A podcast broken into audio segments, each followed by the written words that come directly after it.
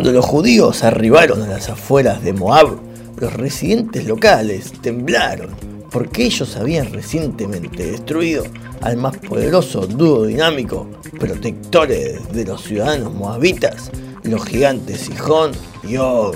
En esta situación de emergencia ante la seguridad nacional, Moab no tuvo otra alternativa más que designar un nuevo y canchero rey. Y por eso hoy, te lo resumo con Torah, Aquí llegó Balá, Balá, Balá, el show va a comenzar. ya llegó, ya llegó. Balak no era de linaje real, tampoco era un moabita nativo, sino un medianita, y no habría sido elegible para el cargo de rey en tiempos normales. Pero ahora, su reputación como un poderoso héroe de guerra y como un mago superior impulsó su selección. Uno de los poderes mágicos que tenía este nuevo rey Balak era lo siguiente. En tiempos antiguos había personas que manipulando las fuerzas impuras podían crear pájaros que revelaban secretos del futuro. ¡Santos protones! Ellos utilizaban una cierta combinación de materiales como oro para su cabeza, plata para el pico, cobre para sus alas y así sucesivamente. Y ensamblaban las partes en ciertas horas del día muy especiales. Finalmente, ellos insertaban en su boca la lengua de un pájaro vivo, colocaban el pájaro artificial sobre el antepecho de una ventana abierta, de modo que enfrentaba el sol de día y la luna de noche. Siete días más tarde, la lengua del pájaro comenzaba a hacer un sonido tintineante. Entonces el mago la atravesaba inmediatamente con una aguja de oro y el pájaro comenzaba a hablar. Que he visto a un Tito Gatito. Y Balak tenía a este pájaro mágico. Por eso su nombre era Balak Ben Zippor, que Zippor en hebreo significa pájaro. Lo que significa que Balak podía adivinar el futuro por medio de un pájaro mágico. Increíble. Este pájaro le revelaba secretos que ningún otro conocía. Entre otras cosas, un día le contó que Balak sería inicialmente victorioso sobre los judíos. ¡Qué bien! Pero, pero, pero finalmente caería trágicamente en sus manos. ¡Uy, qué mal! Por lo tanto, su individual superpoder no le era suficiente aún para revocar el terrible presagio que le esperaba, por lo que acudió a otro más malvado y más famoso mago oscuro, Bilam, quien además de ser descendiente de Labán, que era el perverso y explotador corrupto suero del patriarca Jacob, o sea que Bilam era ancestro y pariente directo de los israelitas del lado materno, ¡Madre de Dios! ¡Qué chica guau! También fue el mismísimo consejero del faraón, al cual tiró la idea de eliminar a todos los bebés nacidos varones israelitas al río. ¿Alguien, por favor, quiere pensar en los niños? Y más adelante también fue el que aconsejó al faraón que estaba leproso para curarse a través de bañarse en la sangre de niños judíos, como habíamos escuchado todo esto en el resumen del Éxodo. No, esto ya es demasiado. Ahora estos dos, el rey Balak y el mago Bilam, formarían el nuevo dúo dinámico contra los israelitas. El dúo dinámico se lanza contra el crimen y la corrupción, prestos para proteger la vida y las propiedades de sus conciudadanos. Balak tendría la habilidad de saber el sitio exacto desde el cual debía ser pronunciada la maldición contra Israel para ser efectiva. Y Bilam usaría su superpoder de determinar las palabras apropiadas con las cuales maldecir. Y también el momento preciso cuando esa maldición sería efectiva. Y aunque Bilam tenía estos poderes, su más conocido emprendimiento por el cual fue pionero fue el de establecer guaridas para jugar y apostar, y también las primeras casas de prostitución. Bebida, juego y depravación. Bilam, quien él mismo sucumbía a las más bajas formas de lujuria, enseñó a la humanidad cómo entregarse a la inmoralidad, algo que más adelante demostrará ser su verdadera arma para que los israelitas sufran una caída memorable. Y Bilam estaba en una lista de los personajes bíblicos que fueron pioneros en alguna ideal o costumbre, junto con Noah y Abraham, porque Noah, entre otras cosas, fue el primero en embriagarse, y también fue el primero en iniciar la práctica de maldecir a otros, cuando él maldijo a su nieto Canaán. ¡Lo arruinaste todo! ¡Malditos sean! ¡Malditos sean todos! Y Abraham, entre otras cosas, fue el primer hombre en exhibir signos de edad madura, los cuales él había solicitado de Dios. ¿Qué te pasó, viejo? Antes eras chévere. Y Abraham también fue pionero en establecer posadas gratis para los viajeros. ¡Todavía soy! Nah, has cambiado, viejo. En cuanto recibió la noticia de que Balak quería contratarlo para realizar la solución final contra los judíos, Bilam despertó su fanático odio racial contra ellos Los exterminaré, los exterminaré a todos, así sea lo último que haga, lo último que haga. Y aunque sabía como auténtico profeta que Dios no quería saber nada con este plan antisemita, de todas formas, por su ambición lujuriosa, Dios le permitió proceder para mantener el status quo de libre albedrío. ¿El statu quo? ¡Ay, caramba! Es patético. Ahora, durante el viaje de Bilán al encuentro de Barak, Bilán iba muy contento montado en su querida asna, y todo marchaba relativamente bien, hasta que empezó a marchar relativamente mal, cuando en tres diferentes ocasiones el asna se desvió del camino para un lado, después para el otro, hasta el punto que intentó detenerse completamente, resistiéndose a seguir. Mi vieja mula ya no es lo que era, ya no es lo que era. Una insolencia tan bizarra que Bilán no la soportó, y como reprimenda le dio unos cuantos latigazos. ¡Fa! Además de odiar a los israelitas, era un alto maltratador de animales. Pero el asna apeló a su derecho de defensa contra los animales y hasta dejó a Bilam Ringo al golpearlo contra uno de los lados del camino estrecho.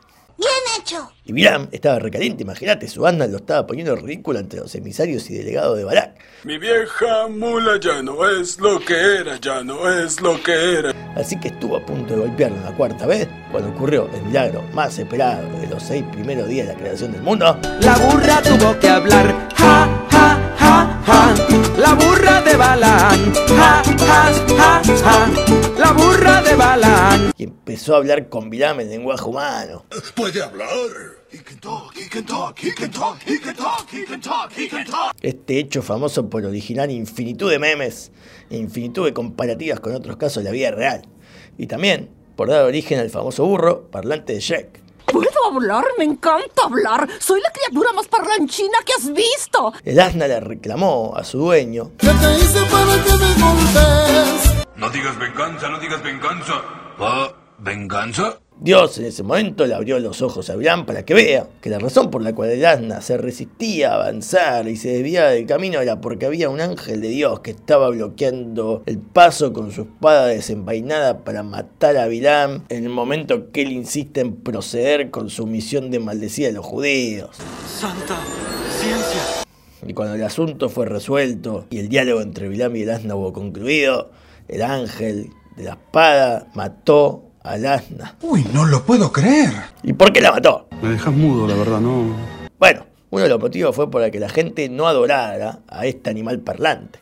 Y dos, porque Dios es misericordioso hasta con los malvados, y al matar al asna, le evitaría a Bilam la bochornosa desgracia de ser objeto de burla cada vez que alguien vea al asna y diga, este es el animal que puso en ridículo a Bilam. Capisci. ¿Entendiste? Todo menos lo de Capich. Que la fuerza te acompañe, asna que habla. Sin asna, y con la humillación más épica y famosa de la historia, Bilam llega a lo de Barak, donde estuvieron preparándose con una bonita secuencia de entrenamiento chamánico con el propósito de invocar la más esperada y poderosa maldición que vencería de una vez y para siempre al eterno e invicto pueblo de Israel. Y a pesar de que durante tres intentos realizaron 42 ofrendas en siete diferentes altares, y que intentaron todo tipo de simbolismo, alusiones, macumba y recursos oscuros, Bilam no pudo maldecir a Israel. Uy, qué mal. Pero tranca palanca, Bilam, porque ningún esfuerzo es en vano.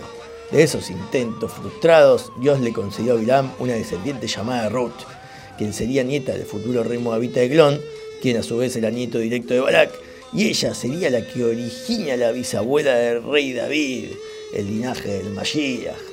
¿Tienes idea de lo loco que se oye eso? Además, en las ocasiones que abrió su boca para profetizar y maldecir a Israel, lo único que salieron fueron cuatro altas y famosas profecías en forma de metáfora, que no solo que bendecían y reforzaban la poderosa existencia del pueblo judío, sino que además dieron fruto de la referencia más evidente y por lo tanto más esperada por todo Israel y la humanidad, la identidad e inminente llegada del Mashiach. ¡Magnífico! Y Barak estaba recaliente, imagínate, al final el pájaro mágico que él había creado al principio resultó tener razón, y sus planes habían frustrado. Además, su compañero de artes macumberas lo puso en vergüenza. Y no solo que ningún hechizo, mal de ojo o magia negra podría vencer a Israel, sino que ahora sus enemigos habían recibido las más sublimes y altas bendiciones de parte de su archienemigo mismo. Así que una vez más, el dúo dinámico del mal se disolvió. ¡Santo infarto! Los israelitas, aprovechando esta situación, estaban muy contentos y acamparon en el valle de Shittim, sintiéndose seguros y confiados porque Dios había repelido nuevamente a todos sus enemigos, incluyendo al más temible y famoso mago Bilam. Así que después de comer, beber y brindar un rato, los israelitas habían dado una vuelta por la vecindad y se encontraron con una bonita feria, bazar, recién montada, atendida por bonitas mujeres medianitas. Y todo marchaba relativamente bien, hasta que empezó a marchar relativamente mal, porque esa feria Es una trampa. Sí, porque claro, no te conté.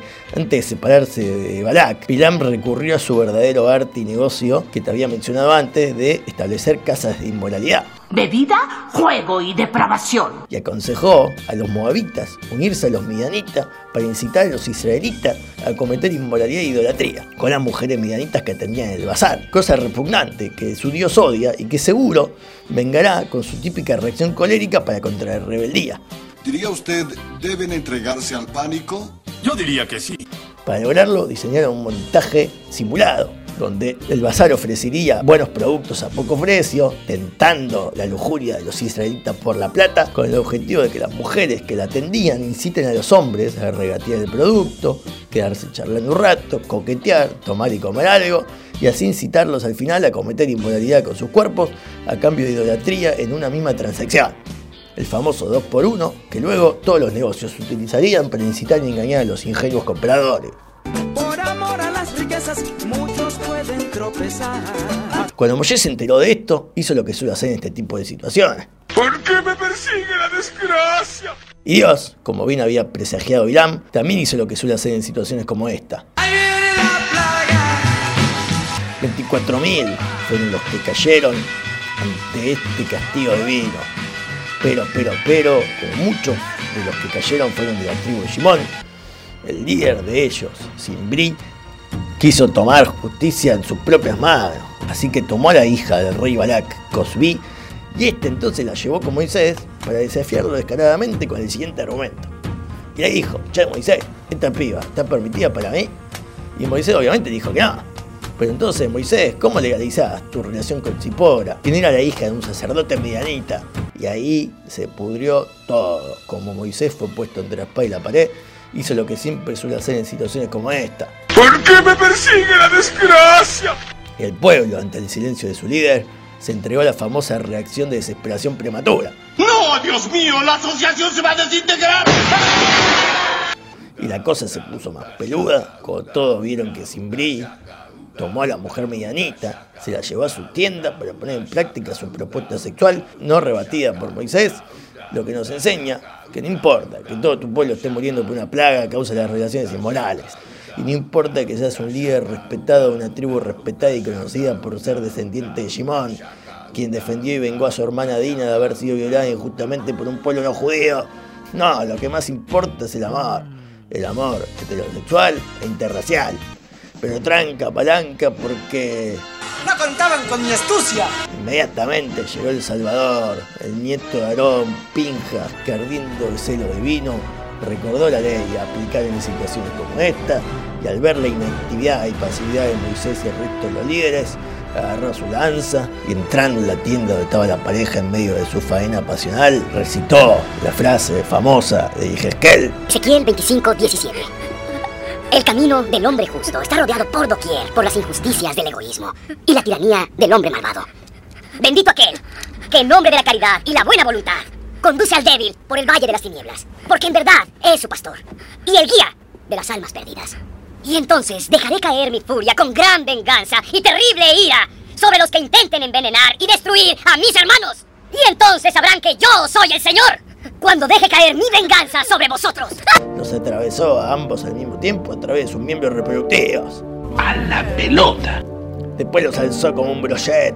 Después tiró sus cuerpos, que estaban aún unidos por la danza, directo a la calle, exhibiéndolos a todo el pueblo. Y con este acto tan vengativo y heroico, hasta Dios tuvo que calmar su ira y la plaga cesó. ¡Bien hecho! Y antes de concluir con este resumen, es importante destacar la enseñanza que nos deja Pinja, porque muchas veces nos encontramos en situaciones de alta decadencia moral y social, y cuando uno ve esa injusticia, no importa que los más grandes referentes de nuestra sociedad y alrededor se mantengan insensibles o inactivos al hecho. Lo más importante es la acción deliberada por el celo divino a la verdad y la justicia. Porque mejor pedir perdón que permiso. Que la fuerza te acompañe, Simbri. Y recuerden, con el poli israelita y con pinja no se jode, ¿está claro? Ok, polilla. Gracias. Totales. Por si no nos vemos luego. Buenos días, buenas tardes y buenas noches. Chao, chao, chao, chao. Chao. Muy buena semana. Adiós.